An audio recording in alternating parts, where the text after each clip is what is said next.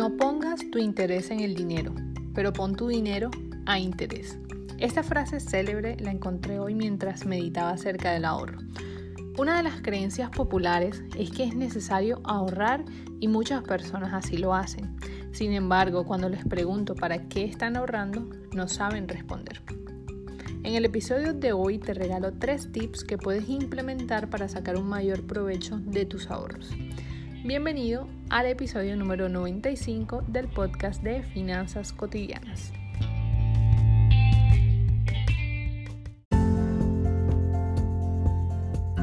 La clave para organizar tus finanzas sin dejar de darte tus gustos, invertir tus ahorros de manera segura y confiable y crear capital para conseguir tranquilidad financiera está en seguir un método probado, aplicar sistemas y reprogramarte mentalmente por medio de la educación para crear nuevos hábitos financieros en tu vida. Mi nombre es Melissa Yepes y estoy aquí como tu host y asesora financiera para que juntos alcancemos tu tan anhelada tranquilidad financiera. La idea de que es necesario implementar el hábito del ahorro en nuestras vidas ha sido validada por diferentes expertos en las finanzas a lo largo de muchos años. Sin embargo, no todas las personas realmente sacan provecho de sus ahorros. ¿Cuáles son los escenarios más comunes? Cuando empiezas a ahorrar y al mes, dos o tres meses después utilizas ese dinero y luego de un tiempo ya te los has gastado y no sabes ni en qué. O también puede pasar que simplemente te has dedicado a acumular y acumular y acumular dinero en tu cuenta bancaria, pero de ahí no has pasado y cada día tu dinero pierde más valor. Cualquiera que sea tu caso, no hay problema. Estamos aquí para cambiar esa historia y a partir de ahora sacarle más provecho a tus ahorros. Así que empecemos con los tips. El tip número uno, darle un propósito específico a tus ahorros. Aquí yo quiero que quede claro que el objetivo es ponerle un nombre a tu cuenta de ahorros. Necesario que sea un propósito claro, que sea un propósito específico y que tenga un límite de tiempo. Ejemplos de propósitos claros que tú puedes tener presentes para tus diferentes metas de ahorros. Un fondo de emergencia, un pago de vacaciones, eh, crear patrimonio y asegurar futuro, viajes, compra o cuota inicial de la casa, etcétera, etcétera, etcétera. Para conocer un poco más de cómo poner metas específicas de ahorros, te recomiendo ir un poco más abajo y encontrar los episodios donde hablo de cómo estructurar tus metas financieras para este año. ¿Qué ventajas te da ponerle un propósito específico a tus ahorros? Número uno, te da enfoque enfoque de seguir trabajando en pro de esa meta. El enfoque va a ser que cuando quieras pedirte prestado ese dinero y quieras sacarlo, tu cerebro, tu mente, tu subconsciente te va a decir, ojo, que este ahorro es para el pago de las vacaciones de fin de año. Antes de fin de año no lo puedes utilizar.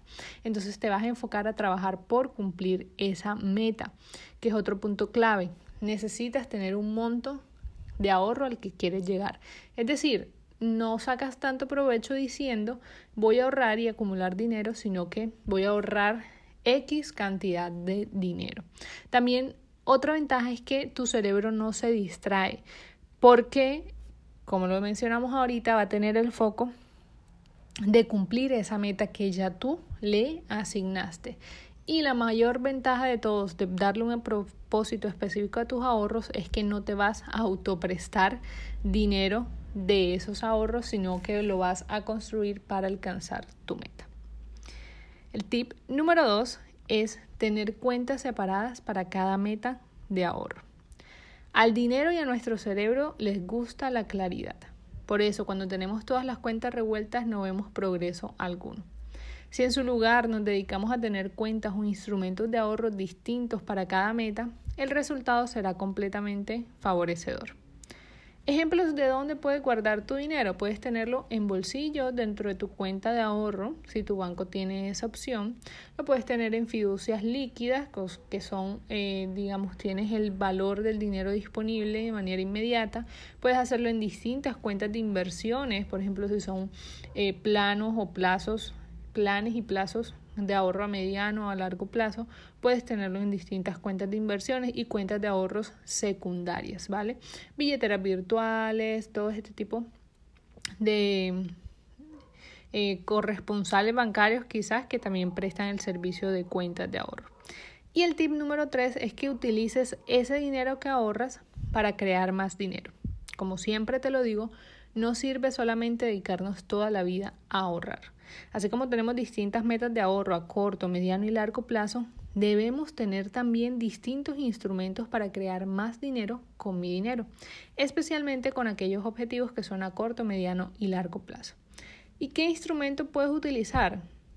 En primer lugar, puedes crear un nuevo emprendimiento utilizando tus talentos y para mí este es el primordial para vender productos o servicios y crear más dinero.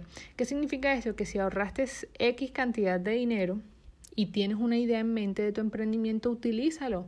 Para invertirlo en ese emprendimiento, haz una buena estructura y eh, con tus ventas vas a recuperar ese capital invertido y vas a tener más dinero por obviamente las diferentes ventas que realices. Entonces, esa es un instrumento que puedes utilizar. Número dos, hacer inversiones inteligentes que te ayuden a duplicar tus ahorros. Invirtiendo en bolsa, invirtiendo en fondos de inversiones confiables y rentables, tú puedes duplicar tus ahorros en un corto, en un tiempo, en un periodo de tiempo, para ver cómo aumenta y crece tu capital. Por último, puedes poner a trabajar el dinero para que cree más dinero. Ejemplo esto es lo que hacen muchas personas eh, que prestan dinero a personas, digamos, del común o naturales que no tienen acceso a préstamos eh, en un banco.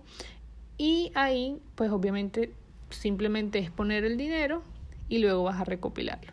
Si me preguntas, la única eh, cuestión que te diría tener en cuenta con esta práctica es la tasa de interés. No vayas a ser un usurero eh, con la tasa de interés que vayas a colocar y pues que vas a tener que estar gestionando cobros a personas que quizás no tienen la capacidad de pago o que el banco les ha rechazado un préstamo por X o Y situación, pero es una opción muy válida después de que tengas documentos, contratos, papeles y todo legalmente firmado, ¿vale? Entonces, de esta manera, con esos tres tips, tú podrás sacarle mayor provecho a tus ahorros en este 2022 y no estancarte repitiendo la historia de todos los años de ahorrar y luego gastarte ese dinero sin saber en qué. Te deseo un excelente día y te envío un fuerte abrazo. Déjame saber que escuchaste este podcast, este episodio específicamente, tomándole un pantallazo, una captura a la pantalla y compartiéndolo por mi Instagram arroba finanzas cotidianas.